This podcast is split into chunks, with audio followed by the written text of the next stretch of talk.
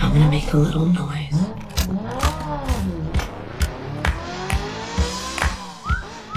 一部作品，一次震撼，一场盛宴，Hi. 一串记忆，一个人物，一段历程，James Bond. 展现影视魅力，汇总观后热评。欢迎收听子期影评。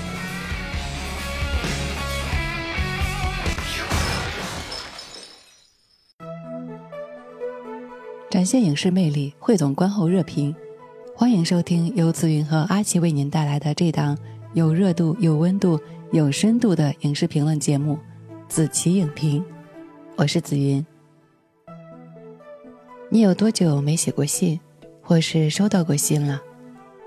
现在通讯的发达，让想念的心可以秒转秒达，溢出眼底的爱意可以通过视频清楚知道。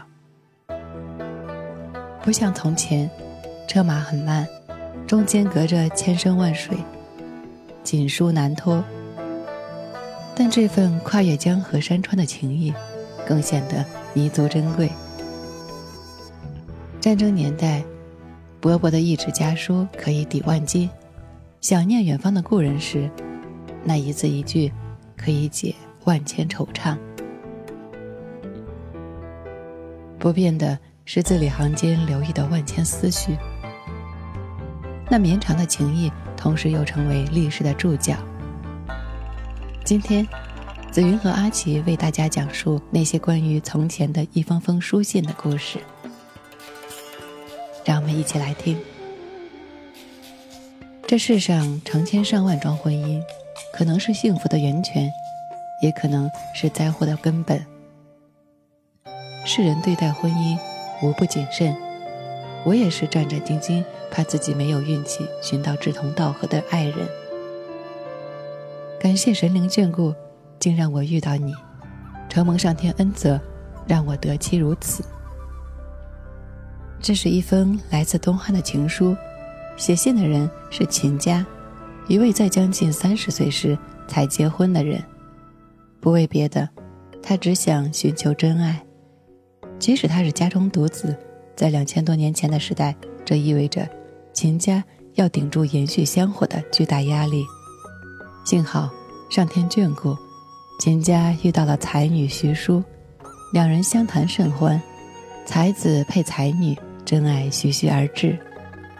婚后不久，双喜临门，妻子生了一个可爱的女儿，秦家升了官，成为皇帝身边的黄门侍郎。因此，他要常年留在洛阳，夫妻俩不得不分居。但徐淑为丈夫开心，她的远大志向终于看到实现的希望了。黄门侍郎承担上传下达的工作，深受皇帝信任，前途非常远大。但秦家却并不开心，天子身边，机遇遍地，却也是危机四伏。秦家如履薄冰，稍有不慎。就会掉进深渊。一个冬天，秦家随皇帝出行，在途中突然死去，死因不明。听到这个消息后，悲痛欲绝的徐叔起身去洛阳接回秦家的尸骨，让他长眠于家乡。他独自将孩子抚养长大，孩子长大后却要逼迫他嫁人，谁知他拿起刀狠狠地划向自己的脸。宁愿自毁容貌，孤独一生，他也要恪守真爱的誓言。而那些书信，成为他后半生孤独时唯一的慰藉和生活的希望。我和你在一起，多久都不会厌倦，哪怕是年复一年相互凝视，我也很高兴。那时候我们额头相对，时间变得很慢很慢。一直想着要和你白头偕老，没想到竟会走到今天的地步。这封信呢，出自王献之有名的《奉对帖》，也是王献之写给前妻赤道茂的信。赤道茂是王献之的表姐，两人青梅竹马，一同长大，早早定下终身。可是不曾想，这份爱情却被命运提前画上终止符。公主爱上了王献之，非王献之不嫁。她求皇上赐婚，于是皇上下旨逼王献之休妻。王献之不能抗旨，他想到用最残忍的方法去反抗，那就是自残。在一个静寂的夜晚，他坐在椅子上，嘴中咬住一根木棍。拿起一把燃烧的艾草，火焰烧向他双脚。王献之咬牙强忍疼痛的脸上，汗珠不断的往外冒。一夜过后，他的双脚彻底被烧成终生残疾。然而，皇上依旧没有收回旨意，因为他盯上的是王家背后的雄厚实力。就这样，相爱的两人被迫成为政治的牺牲品。和公主结婚后。王献之仕途虽然顺利，却备受煎熬。残缺的身体，失去爱人的痛苦，日日夜夜地折磨着他。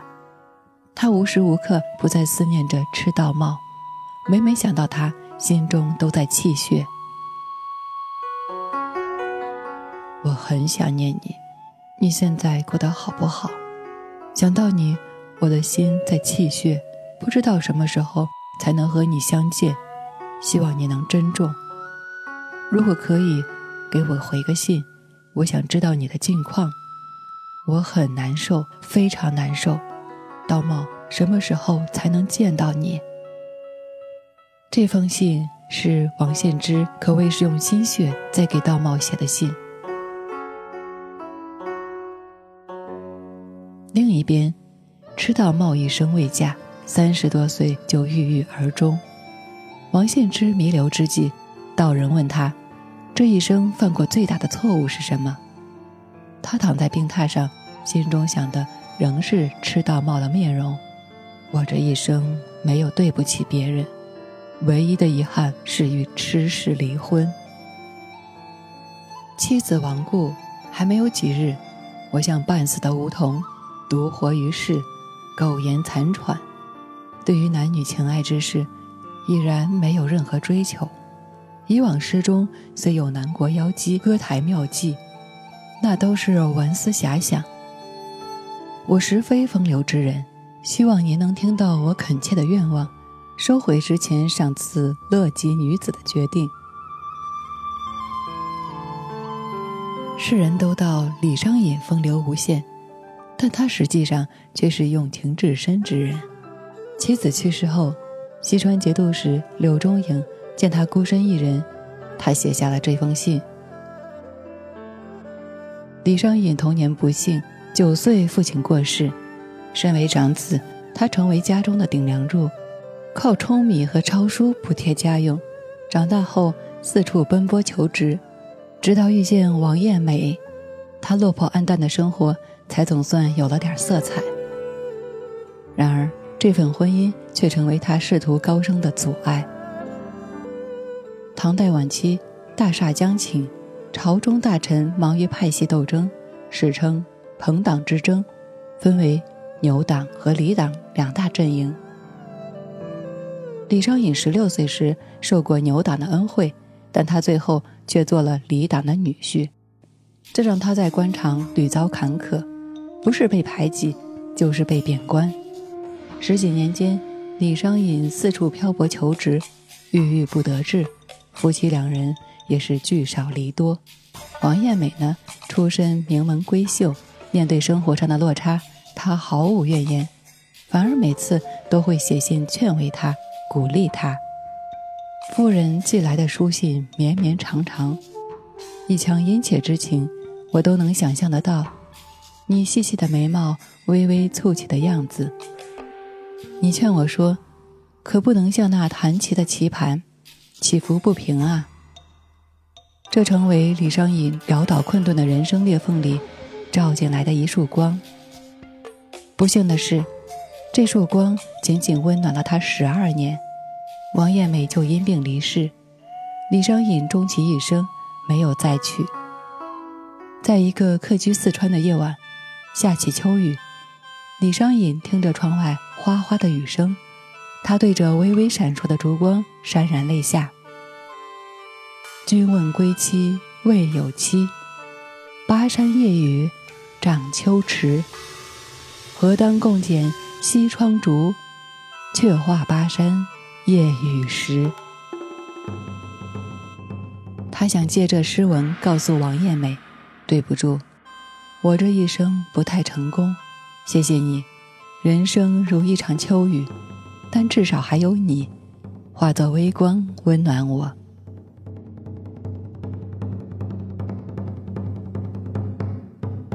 我是紫云。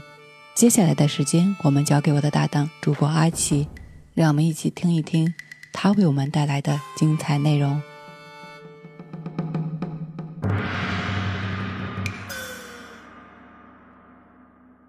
展现影视魅力，汇总观后热评，一档有热度、有温度、有深度的影视评论节目《子期影评》正在播出。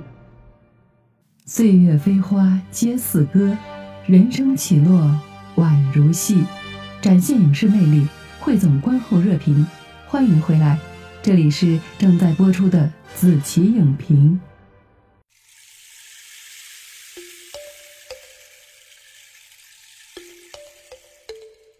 展现影视魅力，汇总观后热评。感谢我的搭档紫云呢，在前半段的节目当中和大家分享到的内容。我是主播阿奇。接着呢，来和大家说一说以下的内容。感谢上苍，我无德无才，却能够成为你的妻子，这是三生修来的福气。我们很幸福，有过一段美满的日子，那是我人生中最美好的时光。但是好事多磨，原以为安安稳稳就能够保全，可乱世中有太多无奈。这是乌林达士写给完颜雍的绝命书。乱世中的爱情，纵有至多的无奈，但始终掩盖不住人们能够为爱涌现出的巨大勇气和决心。乌林达士和完颜雍爱情的开始，如童话故事一般的浪漫美好。两人从小一块长大，五岁定亲，十八岁时成婚。完颜雍生于帝王家，注定要面对权权争斗，而乌林达是聪明娴静。是完颜雍的智囊。当完颜雍不受长兄金熙宗信任时，他建议完颜雍将北宋皇帝的一条玉带献给金熙宗，王者之物归王者，兄长的戒心才得以慢慢消除。当堂兄完颜亮夺取皇位后，他让完颜雍伪装成一个恭顺无能的兄弟，才侥幸活了下来。然而悲剧。还是发生了。完颜雍被派往山东之时，完颜亮命令乌林达士赶赴中都城，侍奉左右。这是一个恶毒的局。去了，两人再无相见之日。完颜雍蒙受巨大的羞辱；不去，就等于给完颜亮借口，以抗旨为由，对完颜雍整个家族斩草除根。这是乌林达氏最后一次为完颜雍解局，他瞒着完颜雍踏上了一条不归路，在距离中都城七十公里的地方，给完颜雍写下了一封绝命书后投湖自尽。请原谅我，就这样离开你。人世间的事总难两全，为你而死，我心甘情愿。得知消息的完颜雍悲痛欲绝，此后他忍辱负重多年。终于推翻暴政，当了皇帝。在位的三十年间，他从未离过皇后。遇到困境时，再没有乌林达士为自己出谋划策，但留着皇后的位置，总觉得她还在。未知啊，古人说，不得用的时候就自我修行，得用的时候就要为天下人造福。我虽然不贤。也常常以这两句话为师。大丈夫坚守的是圣贤大道，等待的是时机，时机到来就是腾云的龙，搏风的鹏，生机勃勃，勇往直前。这是白居易写给元稹的信，尽显意气风发。公元八零二年，在长安，吏部举行了一场考试，两位热血青年就此相遇了。也是从此刻开始，两段际遇相同的命运交错重叠。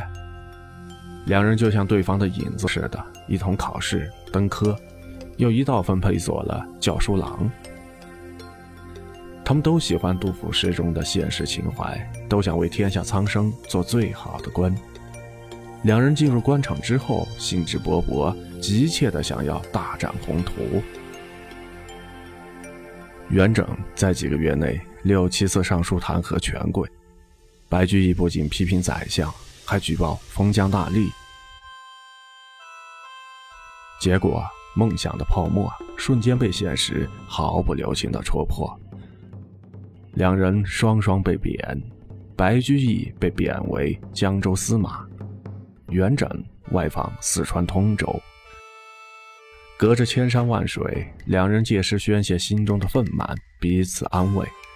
如今这世上爱我诗的就只有你一人而已。千百年后，不知有没有像你一样的人出现，喜爱并且懂我的诗呢？经过计算，两人的书信往来竟达九百多首诗篇，远远超过他们写给家人的数量。对于他们而言，来往的书信就是支撑彼此走下去的精神食粮。怀才不遇时遇上一个知己，又何尝不是一件幸事呢？遗憾的是，这份幸运没有陪伴终老。元稹和白居易的最后一次见面是在洛阳。元稹回京任职，特地去拜访辞官闲居的白居易。不久，噩耗传来，元稹突发疾病而亡。白居易悲从中来，写下那句流传千古的悼亡诗：“君埋泉下泥销骨，我寄人间血满头。”朝廷养育了我们三百多年，危难之际却没有为他守节而死的人，可悲啊，可悲！三年没见老母亲了。元宵节前夕，我从长汀转战到了龙岩，悄悄与老母亲见了一面。此刻，可以去见先帝了，再无遗憾。这是文天祥写给义子的诀别书。南宋大厦将倾之际，官员纷纷逃窜，征召军队不见一兵一卒前来增援，只有文天祥愿意站出来，扛下了救国大任。他变卖全部的家产，充作粮饷和军费，几天时间之内召集到了三万人。但是由于力量对比太过悬殊，几乎全军覆没，临安城最终陷落。文天祥退守南下，继续抵抗了三年，期间有归降的南宋官员劝他投降，他断然回绝。直到他被俘。南宋灭亡，他也始终没有投降的意愿。元世祖忽必烈欣赏他的忠义，亲自来劝降，文天祥依然不从。大家都不懂，南宋既已灭亡，他到底还在忠于什么呢？国之不存，民将焉附？他的家乡永远也回不去了。在一个寒冬，文天祥坦然地走进了刑场。临行前，他向着家乡的方向行礼跪拜。李记说：“一定要把头望向巢穴所在的山丘。我即使死在万里之外，也不会有一时一刻忘记家乡。”从前，江水三千里，家书十五行。一纸书信，因为寄托着相思、友情、家国情怀。而变得沉甸甸的。如今科技越来越发达，通讯也随之越来越快，生活仿佛被按下了快进键，推着人们为了碎银几两疲于奔命。我们很难放缓节奏去体会那些被放慢的时光了。手写书信渐渐变成了这个时代的奢侈品。那些写信时小心翼翼落在笔下，自然流露出的真情；等待信件时的小期待，收信时的惊喜雀跃，也一并无从体会了。有人说，在这通讯发达的时代，书信的意义或许是为了让美好言语沾染上红尘的烟火气息，或许我们可以放慢生活的节奏，坐在桌前，铺开一张信纸，仔细斟酌字句，为珍贵的人写下一封书信。红山此去无多路，青鸟殷勤为探看。见字如晤，展信，书言。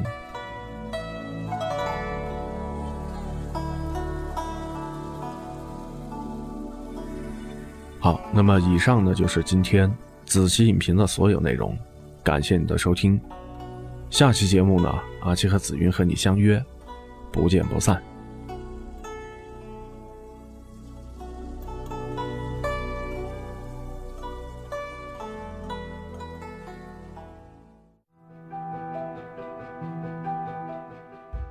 行到水穷处，坐看云起时。人生像一部电影，但又不是电影。故事的结局，或明或暗，或悲或喜。